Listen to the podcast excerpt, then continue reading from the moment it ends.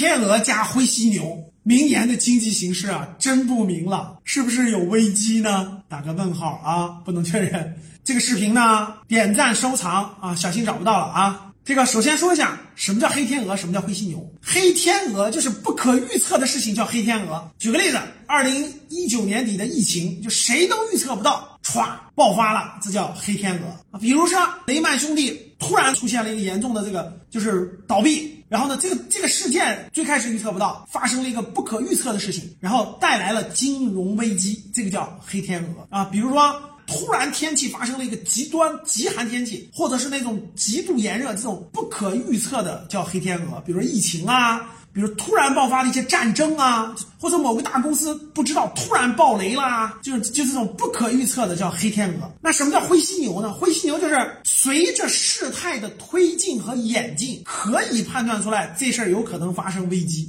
叫灰犀牛。举个例子啊，哎呦，通货膨胀越来越严重，越来越严重。通货膨胀有可能引起经济的滞胀，有可能引起各种情况。那通货膨胀这个就是一个灰犀牛。比比如说能源危机，这能源价格越来越贵，越来越贵，越来越贵，对吧？有没有可能这个能源危机爆发，引起经济的出现了一个极端紊乱？这就叫灰犀牛。比如说那个政治情况，某个政治家被暗杀了，这就是黑天鹅。这个某这个政治家呢，这个一直不懂经济，比如说叫某某经济学，他一直按某个模式做这个事儿，大家就估计出来了。哎呦，这土耳其的通货膨胀应该加息，控制通货膨胀，对吧？土耳其反着做，减息降息，结果造成土耳其这个货币的急速贬值，土耳其的这个通货膨胀百分之二十还要高，这就叫灰犀牛，懂了吗？灰犀牛就是有迹可循的。你看灰犀牛那个犀牛那个脚印儿，大家懂吗？呱呱呱呱，那个脚印能看出来，就是就是有迹可循的叫灰犀牛，无迹可循的叫黑天鹅啊。比如说某个总统被暗杀了，天气啦，懂吗？这就叫黑天鹅。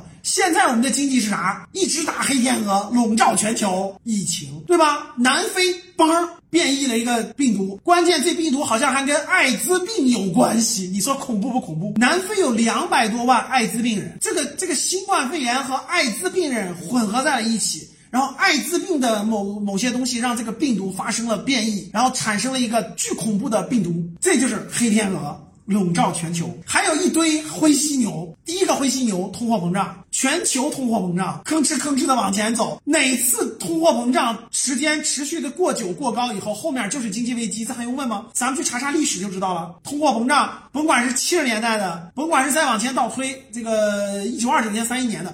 前面都是通货膨胀，通货膨胀到一定程度滞胀，滞胀引起经济危机，对吧？灰犀牛。第二个，能源危机，全球的这个能源各方面价格，美国印钞造成的全球流动性泛滥，通货膨胀，能源危机，能源危机最后怎么解决？现在也没办法。如果搞不好，又是经济危机，还有个能源危机，还有美国的债务危机，美国不停的印钱，这个美国随时都都这个债权都还不上了。到十二月十五号又得议论一次，是是继续印钞？各位，美国现在的外债是几十万。亿美元，只要稍微有点脑子的人都知道，这个外债甭想还了，美国人民就赖账了，一定会赖账的，只不过是什么时候赖账的问题。他就赖账了，你怎么地？他的 GDP 已经每年产生的价值已经还不了美国这个几十万亿美元每年的利息了。那我问你，最后还不了怎么办？一定是一件事儿，印钞啊，还不了简单呀，印钱呀，印完钱拿印的钱还，一定是。